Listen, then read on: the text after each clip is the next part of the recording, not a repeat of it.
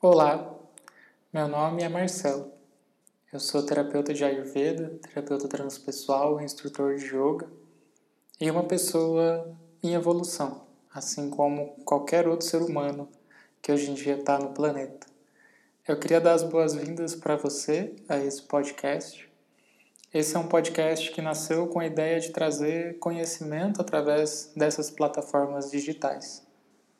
Então aqui vão ser debatidos, explorados temas relacionados ao despertar da consciência. Temas que nos auxiliam a viver uma vida mais plena, mais inteira, pela expansão da consciência de nós mesmos, da consciência do universo, nessa eterna jornada em busca do sentido da vida, em busca daquilo que faz bem para a gente, em busca de viver feliz, de viver bem, viver consciente esse primeiro encontro, é, ele é fruto de uma fala, uma parceria que eu fiz com o Alexandre, que é um instrutor de yoga também, um amigo meu, a gente realiza alguns encontros juntos às vezes. E eu pude falar para algumas pessoas sobre o conceito de Agni na Ayurveda. O que, que é Agni, né? Agni está relacionado ao nosso poder de fogo digestivo de fogo de discernimento também, e até mesmo do fogo que está dentro do nosso coração. Então é sobre isso o tema de hoje, eu espero que você goste e acompanhe aí os próximos episódios também. Um bom momento, uma boa escuta para você. Valeu!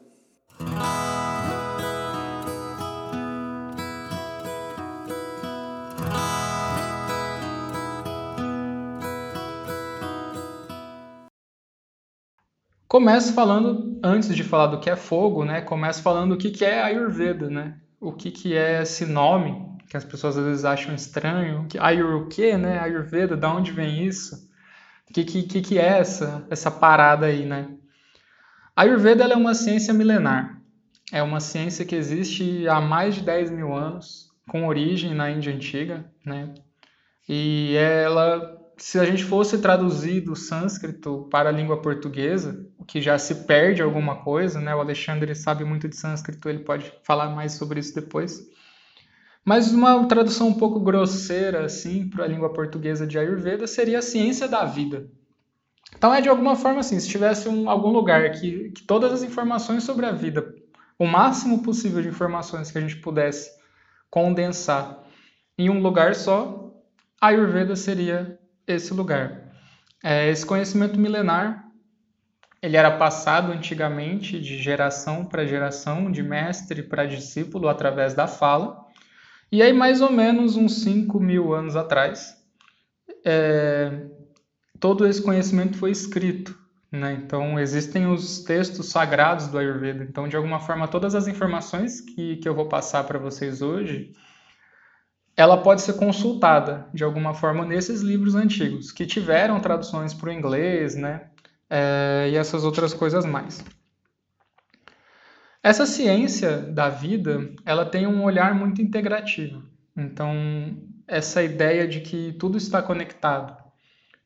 Por isso, quando a gente atua hoje em dia com a Ayurveda, eu especificamente, a minha atuação na Ayurveda, ela parte de uma consulta de de conversa e anamnese. Então, eu converso com a pessoa se ela tem alguma queixa, faço uma anamnese no corpo da pessoa, uma anamnese também a partir daquilo que ela traz, daquilo que ela fala, e vou fazendo ali essa investigação do que, que é que pode estar acontecendo com ela. E passo toda uma recomendação de hábitos alimentares e também é, de coisas para ela fazer no dia a dia que são de alguma forma mais saudáveis para aquela pessoa específica né?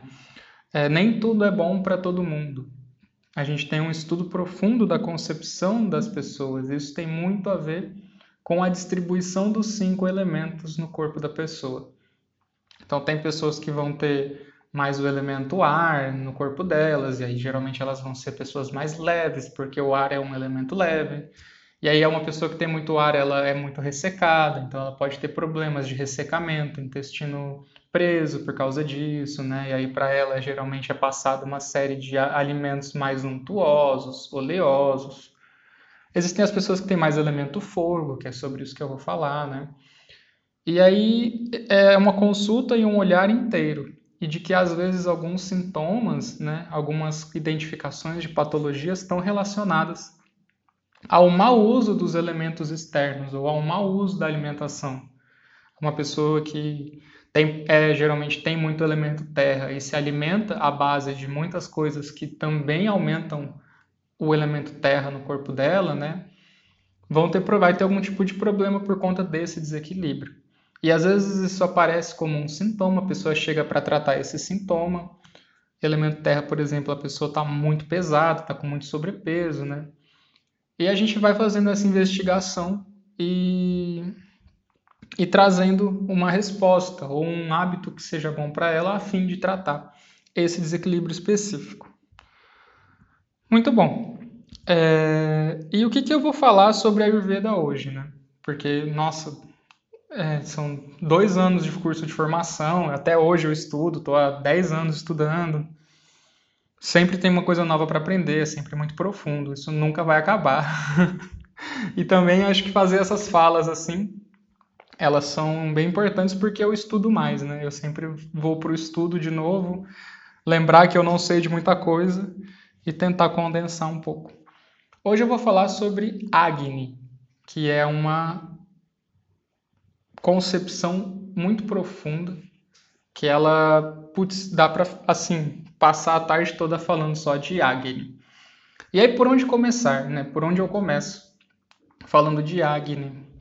Eu tive uma ideia que eu achei ela bem sensacional assim, fiquei muito feliz de tê-la e de executar.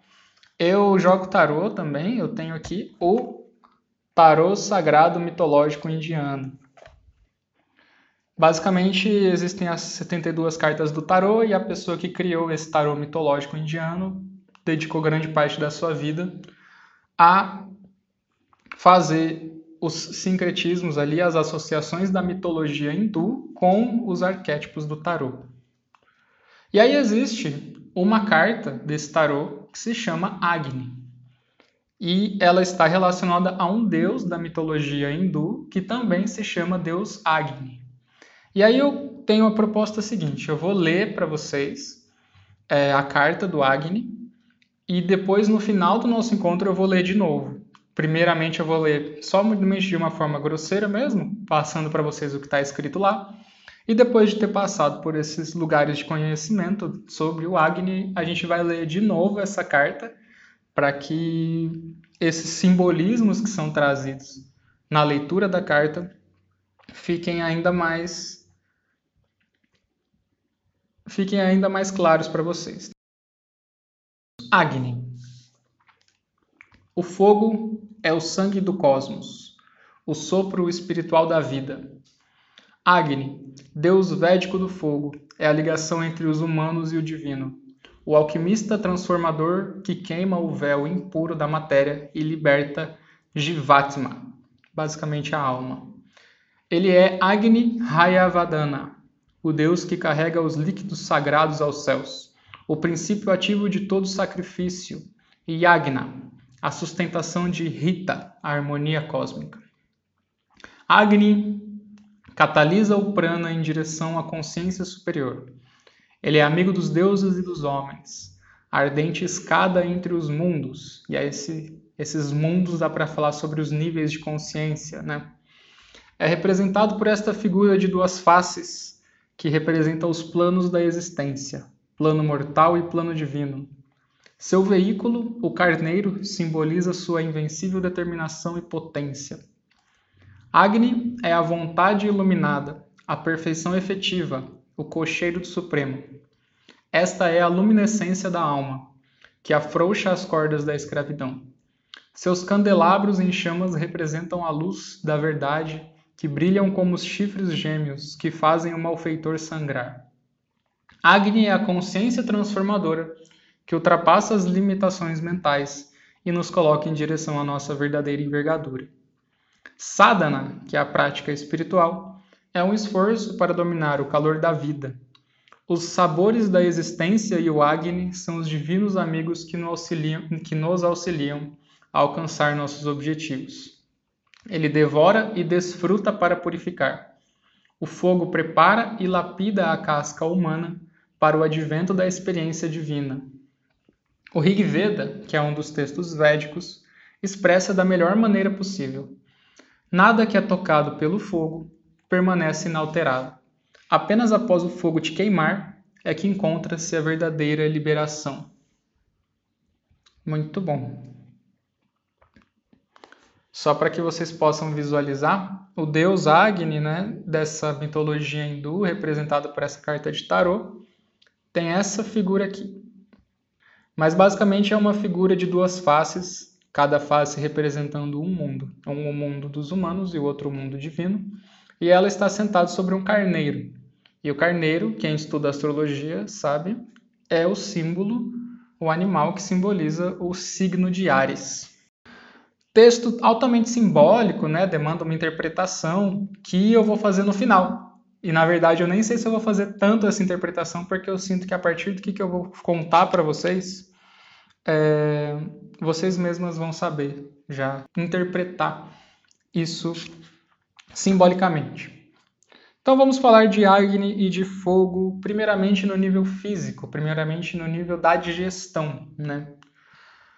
O Agni, ele é a nossa capacidade de metabolizar os alimentos. Nós somos fogueiras ambulantes. Então tudo que a gente coloca para dentro, tudo que a gente ingere, eventualmente vai ser digerido através do nosso Agni. E aí o Agni não é o suco gástrico ou a bile, é algo muito mais elaborado do que somente um algo disso. É todo aquele fogo que a gente tem, aquela nossa capacidade de metabolizar os alimentos. Então ele é de alguma forma indispensável para uma nutrição adequada dos nossos tecidos, segundo a Ayurveda, né? E, obviamente, para a gente poder digerir e eliminar as próprias toxinas do nosso corpo. Então, vamos supor que eu coloque, eu vou hoje, na hora do almoço, comer aqui um arroz com feijão e uma batata doce, né? Se esse arroz com feijão e essa batata doce vai servir de nutrição para mim, não depende somente de eu colocar eles para dentro.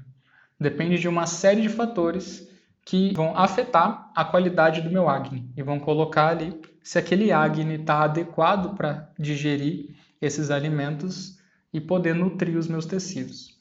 Se o meu acne não estiver bom, não importa quão nutritivo seja esse alimento que eu coloco para dentro. Se ele não estiver bom, tudo isso vai virar toxina, porque tudo isso vai ser mal digerido, né?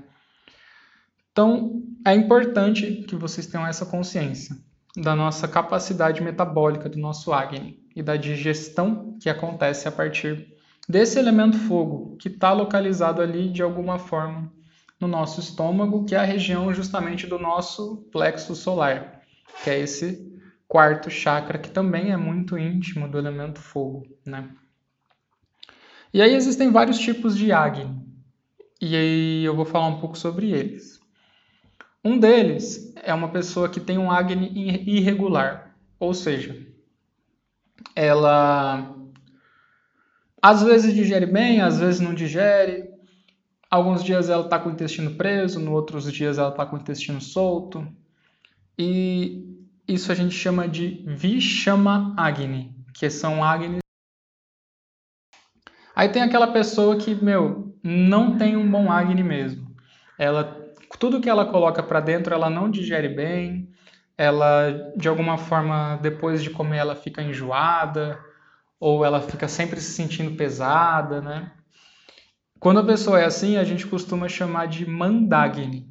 Manda, uma tradução um pouco grosseira também para o português, quer dizer bebê. É, basicamente é um agni de bebê, né? Então aquele fogo não está muito bem nutrido ali fisicamente. E existe também o caso contrário, que é quando a pessoa tem um acne muito forte. Tão forte que, em vez de digerir os alimentos, acaba sendo forte demais e ácido demais, vai lá e acaba destruindo ou trucidando os alimentos em vez de digerir adequadamente. Isso nós chamamos de Tikshama Agni.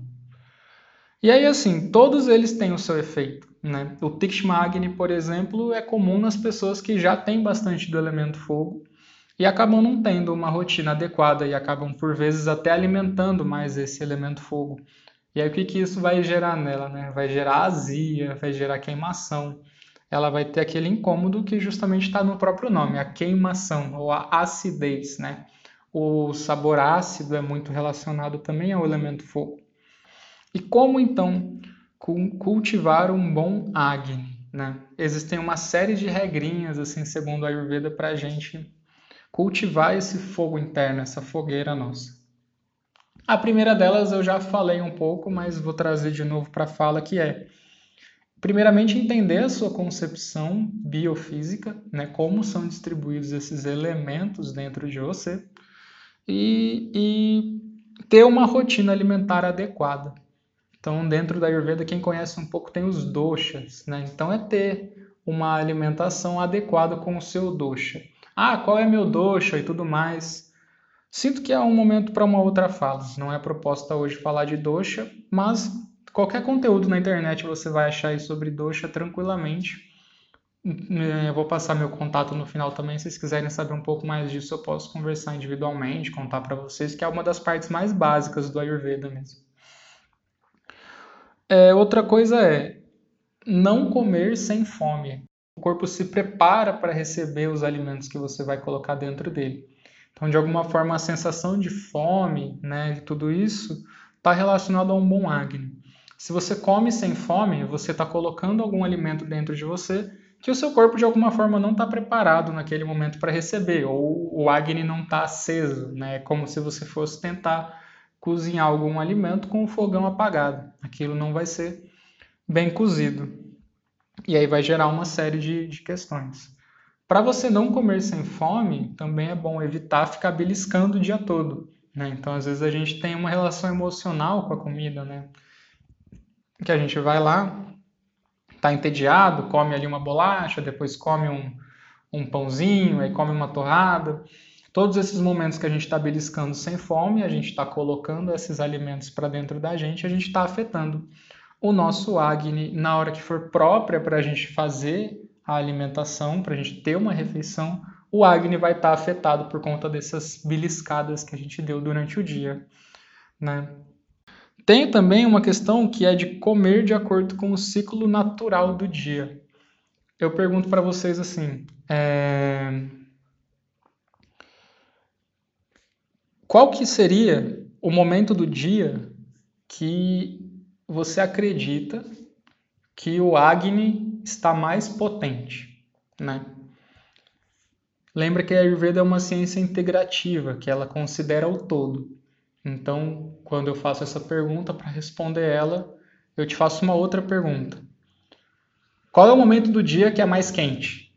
Que o sol está mais forte, né? Que a gente está recebendo luz direta do sol é o meio-dia. Então, essa hora, o meio-dia, ela é uma hora adequadíssima para que você possa fazer a sua refeição. Entre mais ou menos é, meio-dia e duas da tarde. Qual seria então o horário pior para você fazer as suas refeições? Ou uma refeição muito grande? Poxa, quando a gente está chegando próximo da hora de dormir, né? Porque quando a gente faz um processo digestivo, o nosso corpo se movimenta bastante internamente, ele demanda esse movimento e tá tudo acontecendo um monte de coisa aqui, a gente vai ter o nosso sono afetado. E naturalmente, para que a gente possa ter uma boa noite de sono, o nosso Agni ele vai diminuindo conforme vai chegando a hora de dormir. Então, segundo a Ayurveda, de maneira prática, assim, se diz também que é depois das 8 da noite não se deve comer mais nada, né? Também não ingerir muito líquido quando você estiver realizando uma refeição. Então, quando você estiver se alimentando, é indicado mais ou menos que você tome meio copo americano de água morna junto com a sua refeição para que possa ter ali uma reação, uma liga melhor do bolo alimentar e facilitar a digestão do seu Agni, a digestão dessa refeição através do seu Agni, né? Mas se a gente, por exemplo, poxa, alguns instantes antes de comer, toma um copo enorme de água, ou água gelada, ou leite, que é um alimento muito denso, isso vai dificultar a digestão, isso vai apagar o nosso fogo, e aí qualquer coisa que a gente colocar para dentro vai acabar virando toxina em vez de nutrir os nossos tecidos, né? Eu vou dar uma olhada aqui que eu vi que tem duas perguntas. Se você fica naturalmente mais de 12 horas sem fome, é melhor obedecer o dojo ou encontrar um equilíbrio e comer mais regularmente? Olha, mais de 12 horas sem fome e naturalmente, segundo o que eu estudei, não é natural que alguém fique mais de 12 horas sem fome, principalmente porque temos um período aí que a gente dorme também, né? Então, é possivelmente, Érica, existe já algum desequilíbrio a ser tratado. Eu tive recente um caso clínico aqui de uma pessoa que chegou justamente com esse diagnóstico. Ela era uma pessoa que caracteristicamente tinha o elemento fogo muito forte, mas ela dizia que não sentia fome. E aí eu pensei assim, foi bom, eu acho que ela está intoxicada, porque o acne dela deve estar tá muito apagado por causa dessas toxinas e ela não está sentindo a sensação de fome. Aí eu fui fazer a anamnese ayurvédica, que era que é basicamente consiste em olhar os olhos, a língua, tirar o pulso, né, o nadi pariksha, que é um procedimento bem profundo. E aí, na hora que eu fiz essa amnésia, eu vi que ela não estava intoxicada. Eu falei, bom, fudeu, cara. A pessoa, ela tá intoxicada, ela não está intoxicada, já tem muito do elemento fogo e não não está sentindo fome. Para onde eu vou, né? E aí fui fazendo uma investigação mais psicológica com ela e entendi que ela tinha, de alguma forma, por conta de várias dietas que ela fez no passado, aprendido a negar o sentimento de fome ou ela aprendeu de alguma forma a bloquear a fome que ela sentia, principalmente por conta de um ano inteiro da vida dela que ela passou é, se alimentando somente à base de Herbalife para poder emagrecer. Poxa, Herbalife é um shake que, que não sustenta nada, é um shake químico, né, que não te dá uma sensação de substância. Pode dar no momento, mas talvez uma hora depois a pessoa já sinta fome, ainda mais uma pessoa como é o caso dela, que era o elemento fogo. Então a gente foi fazendo essa investigação, eu passei para ela uma rotina, eu falei, ó, usa essa rotina ayurvédica aqui que, que isso vai começar a aumentar um pouquinho o seu fogo e você vai ter a sensação de fome. Mas vamos manter um contato próximo, porque eu não posso aumentar muito seu elemento fogo, já que você já tem bastante dele. Isso pode te causar uma série de doenças de inflamação, né? Gastrite, erupção de pele, manchas, queimação, irritação mental, né? E aí passei para ela a rotina, ela fez, deu um mês mais ou menos, ela entrou em contato comigo e falou assim, cara, eu tô morrendo de fome. tô com muita fome, nunca tava sentindo tanta fome assim, o que, que a gente faz? Eu falei, calma, era isso mesmo que era para acontecer. Agora vamos mudar a sua rotina de novo, já que você voltou a ter a sensação de fome para a rotina ideal, né? Porque a rotina ideal para ela, por exemplo, era comer algumas coisas pela manhã e justamente na própria consulta ela falou que não sentia fome até as duas da tarde, desde a hora que ela acordava. E assim, respondendo, né, Érica, mais uma vez, essa não sensação de fome, ela não é natural.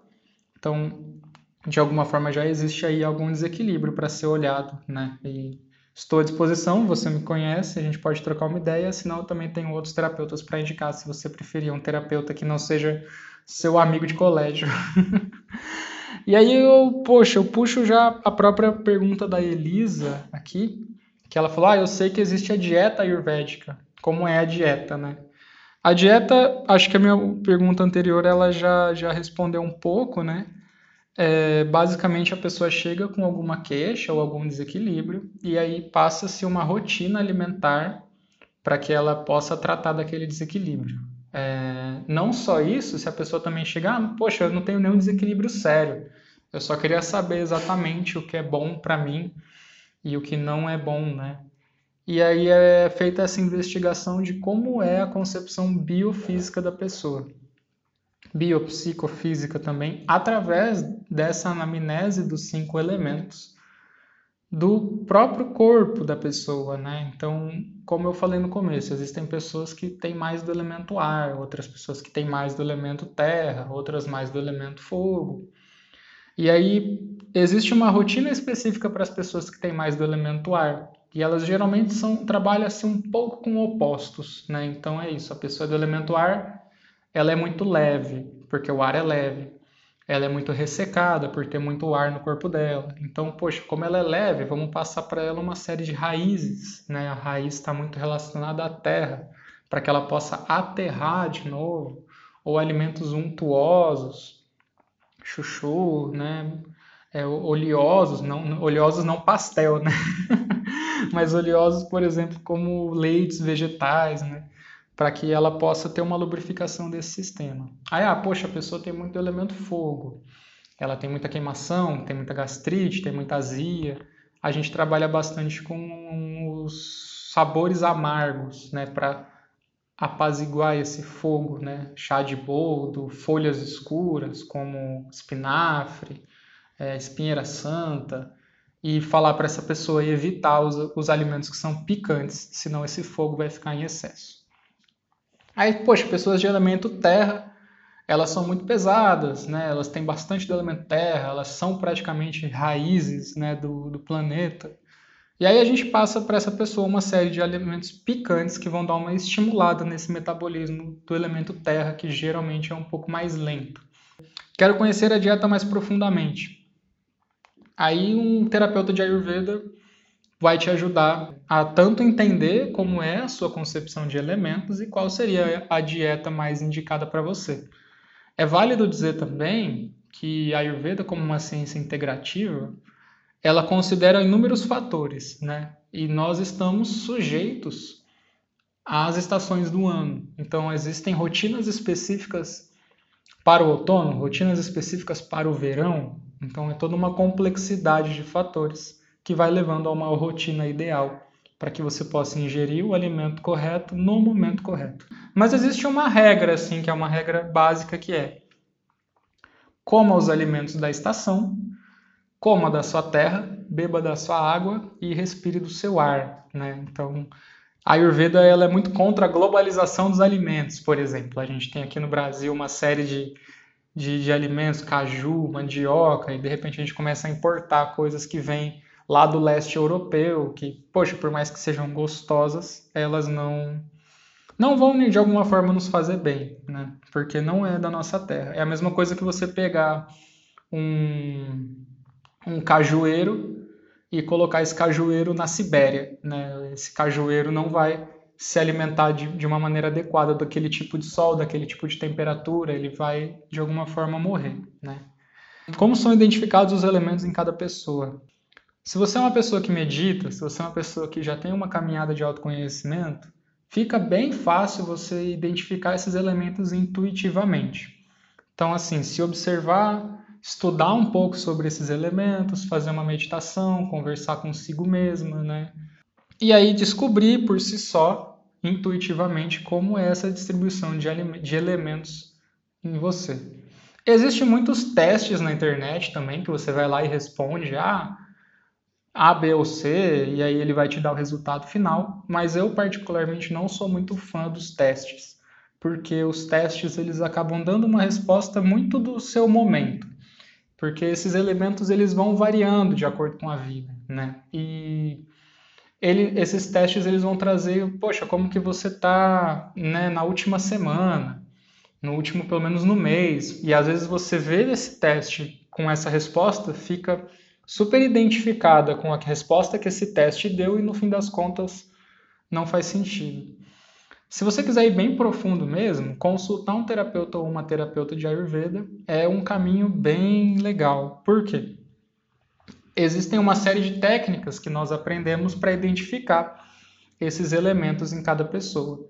Então, nós estudamos, por exemplo, a fisionomia das pessoas, né? É, algumas coisas que a gente pode ler na língua dela ou na palma da mão. Não, não estou falando, de leitura da mão de quiromancia, estou falando da vermelhidão, da cor, né? As unhas também dizem muito sobre isso. E a própria conversa em si, quando a pessoa vai falando as características dela, a gente já vai induzindo um pouco desses elementos sobre como eles funcionam. Muito bom. Falei aqui do elemento fogo, né, do Agni, nessa maneira mais voltada para a digestão, ou nesse lugar mais físico, né? Mas repito e vou repetir mais vezes, a Ayurveda é uma ciência integrativa. Quando eu falo que nós somos fogueiras ambulantes, eu não quero dizer que nós somos um estômago ambulante, nós somos um ser inteiro, né, que digere um monte de coisa. Nossa digestão não acontece somente no nosso sistema digestivo, né? Acontece uma série de maneiras também. Algum exemplo que eu posso dar aqui seria justamente a digestão das informações, né? Nós processamos de alguma forma uma série de informações que vão chegando até nós. Estou aqui falando de Ayurveda para vocês. Vocês estão digerindo isso de alguma forma, né? É, e o Agni, ele cansa também. Então, se a gente não consegue ficar comendo o dia todo. Então é por isso que às vezes a gente vai ler um livro e a gente lê um determinado número de páginas e a partir da, de 20, 30, 40 páginas, depende do seu hábito de leitura, parece que a informação não, não vai entrando mais. Parece que você vai lendo e sua mente já está voando. É porque, de alguma forma, existe uma capacidade de digestão dessas informações. E isso está relacionado também ao Agni, mas uma outra parte do Agni, chamada Tejas. T-E-J-A-S, né? O Tejas, ele é basicamente a digestão, é uma vela que digere as informações, a digestão das impressões sensoriais e dos pensamentos. É a força transformadora da inteligência e da discriminação penetrante. Né? O que, que eu quero dizer com isso? Estamos aqui falando de Ayurveda, vocês estão usando do Tejas de vocês para discernir as informações que eu estou falando para vocês. Discernir, né, não no modo de, não, não também muito no modo crítico, mas no modo de compreensão e absorção. Se a pessoa está com Tejas baixo, de alguma forma ela não está compreendendo muito bem as informações que estão chegando até ela. É, se ela está com Tejas muito alto também, isso incendeia a mente. O que, que isso tem a ver e o que, que a gente pode aqui, de alguma forma, elucidar melhor um pouco também sobre os nossos hábitos, né? Uma reflexão que eu proponho, né? Vocês acreditam que a gente vive num mundo que ele tem muita informação para a gente digerir ou pouca informação para a gente digerir, né? É, essas informações, elas estão...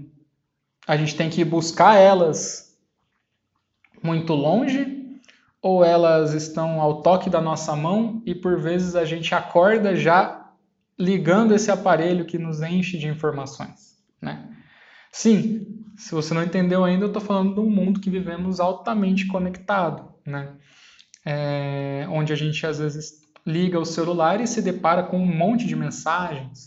Mensagem da tia, mensagem do amigo, mensagem do crush, mensagem daquela ex-namorado que bebeu na noite anterior e mandou uma mensagem pra gente. E aí a gente fica com o Tedias entorpecido, né? A gente tem aí hábitos que às vezes também não ajudam esse tédias a estar concentrado no momento presente. É, e aqui a gente está falando das, da digestão das impressões sensoriais e dos pensamentos. Então alguém escreveu aí, por exemplo, deixa eu ver quem foi. Quando eu preciso estudar, tenho que estar bem focada nisso, escreveu a Elisa, né? Poxa, se a gente está estudando algo e tem uma música tocando aqui, de um heavy metal tocando desse lado, cachorro latindo no outro, são muitos estímulos sensoriais, a gente está usando de diversos órgãos sensoriais para receber esses estímulos e a gente não está digerindo aquilo muito bem. Por isso, né, conectando o ao Agni ainda mais, nunca coma fazendo outra coisa.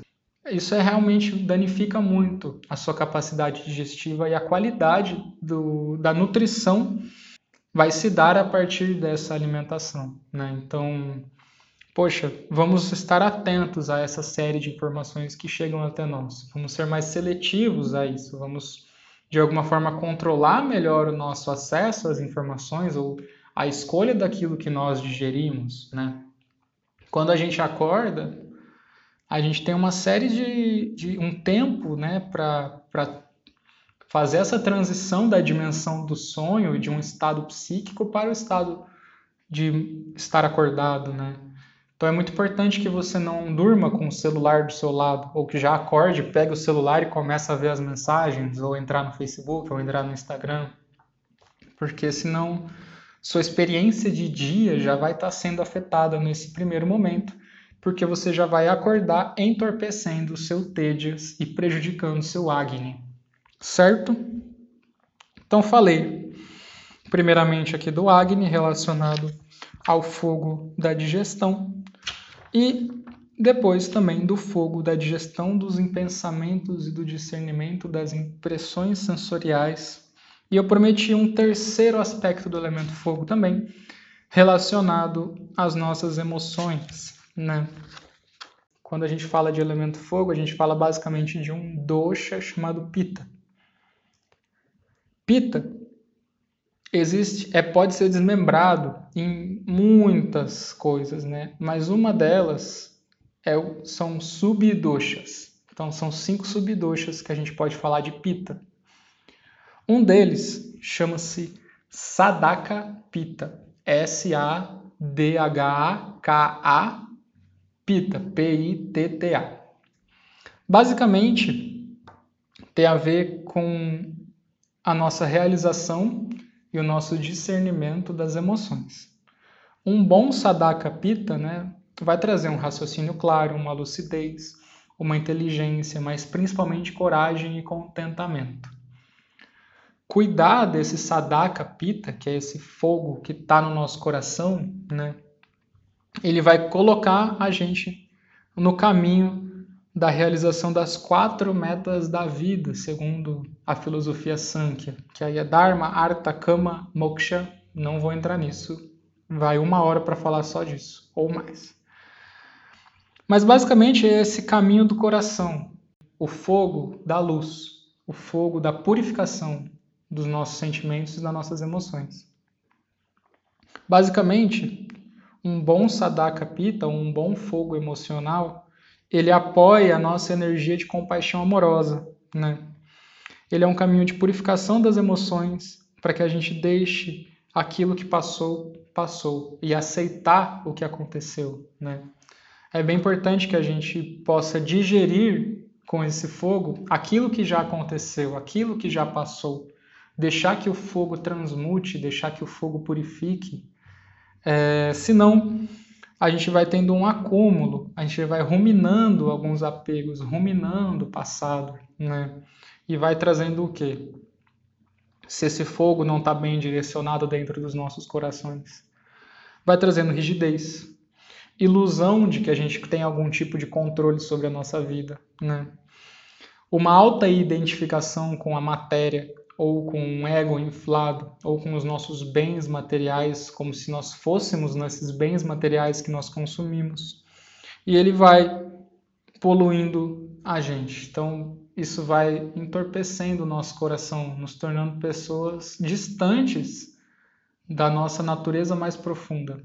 É como se de alguma forma, se esse fogo do nosso coração não tiver sendo bem usado, não tiver forte para nós mesmos, a gente acaba às vezes se colocando em situações que verdadeiramente nós não queremos estar.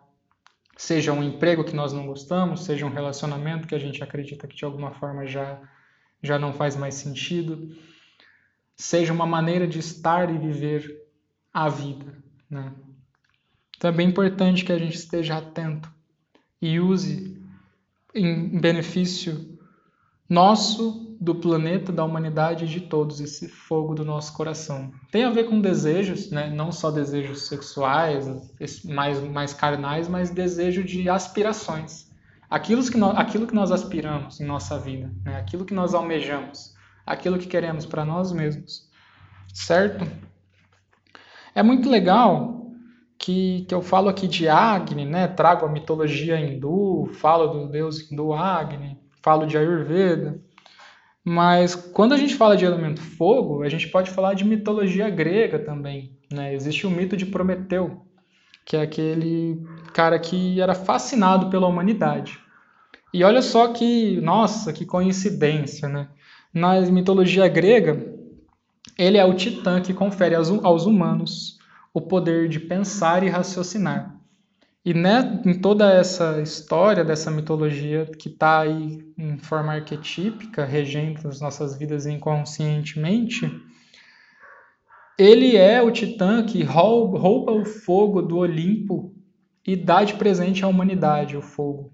Então, a partir dali, não só né, a gente pode pensar nisso de uma maneira mais filosófica, como a capacidade de pensar, de raciocinar, de racionalizar, a gente pode falar também da parte mais prática do fogo, né? Da, do, do, ato de cozinhar, do ato de da alquimia, né? Que é pegar um elemento e, e, juntar com outro e passar por esse processo alquímico do fogo, né? E de alguma forma, quando a gente fala assim que Prometeu roubou o fogo do Olimpo e deu ele de presente à humanidade, tem uma interpretação bem profunda que a gente pode dizer que é que o fogo nos conecta com o divino, em todo ritual hindu tem o elemento fogo, existe uma vela ali, existe uma, uma fogueira, né? Isso está sempre presente, que é o que nos conecta de alguma forma a Deus. E aí Deus, como eu falo em todas as vezes que eu vou falar de Deus, Deus não é um cara barbudo que está lá no céu culpando a gente por tudo que a gente faz. É uma outra concepção de Deus que está sendo falada aqui. É, então, poxa, a gente acende uma vela, a gente faz uma reza, né? O fogo com esse caráter divino, com esse caráter de poder de purificação, né? rituais onde a gente queima é, coisas que não nos pertencem mais, né? esse poder de transmutação forte. É, de se o fogo não tiver bem direcionado, ele pode ter um caráter destrutivo. Poxa, tá aqui Agni digestão, né? Ter uma alimentação correta, tudo mais, está no momento presente acho que tem mais a ver o Agni com essa relação dos dos alimentos mesmo, como a gente trabalha essa, essa nossa alimentação adequada. Mas quando eu falo de Tejas, que é esse fogo do discernimento, ou de Sadaka Pita, que é esse fogo do coração, qual é o remédio? Né? Como cuidar bem do Tejas e como cuidar bem do nosso coração? A resposta é sadhana. Sadhana S-A-D-H-A-N-A. Sadhana, basicamente, é a prática diária espiritual. Né? Mas, basicamente, essa prática diária espiritual é você todo dia sentar para meditar, praticar uma yoga, ler um texto que, de conhecimento sagrado, né? Mais do que isso, se propor uma caminhada evolutiva, né? se propor um, esse, esse processo de autoconhecimento, aceitando um olhar interno para si de maneira amorosa e verdadeira. Tem muitas maneiras de praticar o sadhana. Então, se a gente passa a fortalecer o nosso fogo do coração, a gente não fica tão suscetível assim para que a gente coloque o nosso coração na mão de outra pessoa. E aí, quando eu digo na mão de outra pessoa, eu digo de relacionamentos também, mas eu digo até de, de, de da nossa força produtiva de trabalho, que é servir a uma empresa ou alguma organização que a gente não concorda. Se você concorda, se você acha que, que o seu trabalho, mesmo dentro de uma empresa, está alinhado com o seu propósito, quem sou eu para questionar? Eu estou falando justamente das pessoas que às vezes têm essa questão profunda de trabalho, né? de, de querer fazer uma transição, de não gostar muito do que faz, mas fazer pelo dinheiro, fazer pela necessidade. De alguma forma, quando você passa por esse processo de autoconhecimento, você vai descobrindo é, essa dimensão mais ampla que você tem, que você não é o seu emprego. Você também vai estar mais atento àquelas impressões de digestão que você está se propondo mentalmente. Você praticando sadhana, você vai estar mais atento no momento presente, então você vai estar mais atento.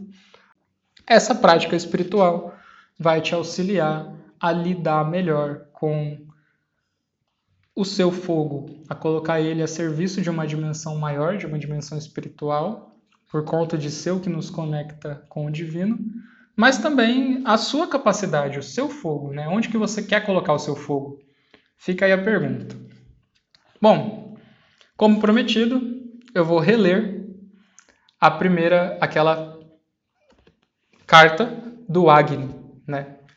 Vou reler com vocês, depois de tudo isso que eu falei, com alguns comentários. Então vamos lá. O fogo é o sangue do cosmos, o sopro espiritual da vida. Agni, deus védico do fogo, é a ligação entre os humanos e o divino.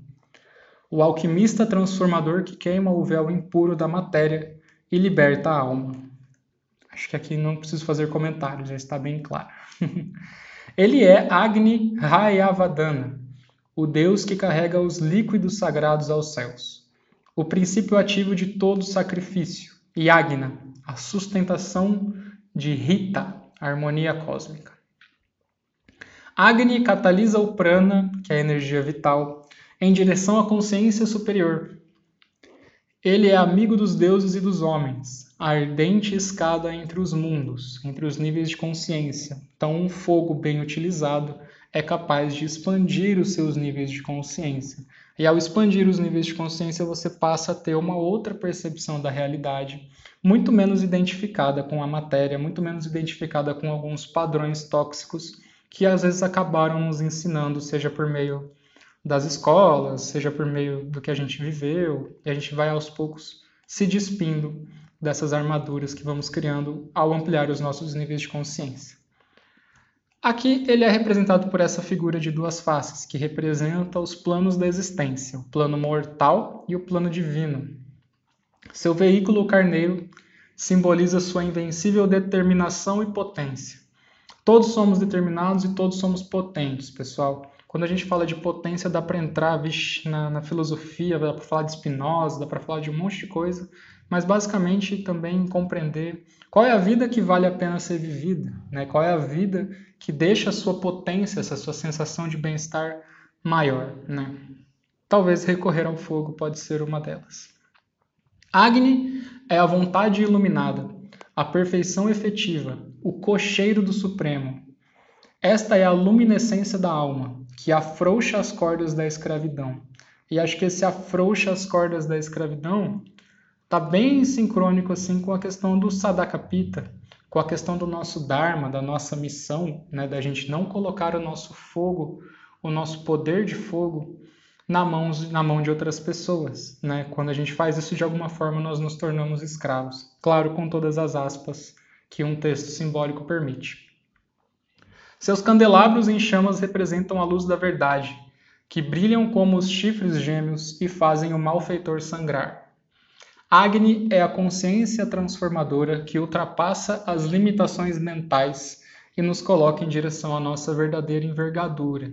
Então, olha só, a partir do momento que a gente tem um bom Agni, que a gente passa a digerir bem as toxinas do nosso corpo, ganhando um bem-estar físico, que a gente trabalha a nossa percepção sensorial, o nosso tejas, e também se conecta com o fogo do nosso coração nós ultrapassamos todas as nossas limitações mentais e entramos em contato com uma dimensão muito mais ampla do nosso ser. Né?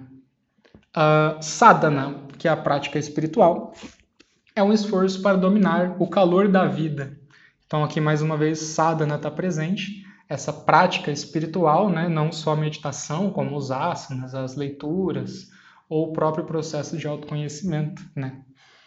Sadhana é um esforço para dominar o calor da vida. Os rasa, que são os sabores da existência, e o Agni são os divinos amigos que nos auxiliam a alcançar nossos objetivos. Né? Basicamente, através de um bom Agni, a gente pode digerir esses sabores da existência, que são esses divinos amigos. O Agni devora e desfruta para purificar. O fogo prepara e lapida a casca humana para o advento da experiência divina. O Rig Veda, que é um dos textos védicos, expressa da melhor maneira possível: nada que é tocado pelo fogo permanece inalterado. Apenas após o fogo te queimar é que encontra-se a verdadeira liberação. Muito bom, gente. Sinto que é isso. Espero que de alguma forma vocês tenham sido tocados. Né? Acho que de falar sobre fogo é usar o elemento fogo também, né? é usar esse poder dele. Então agradeço muito a escuta de vocês.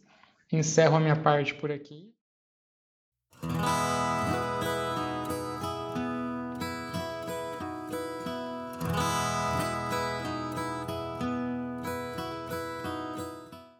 Se você gostou, não deixa de seguir o podcast aqui onde você está escutando, indicar para alguma pessoa que você acha que pode se interessar também pelo assunto. Tá aí conhecimento disponível gratuitamente para quem quiser acessar. Se você tem alguma proposta, se você quer conhecer um pouco mais de Ayurveda, realizar alguma consulta, eu também estou à disposição. Você vai me encontrar no Instagram ayurveda.transpessoal. Então é isso, agradeço mais uma vez e até a próxima. Namastê.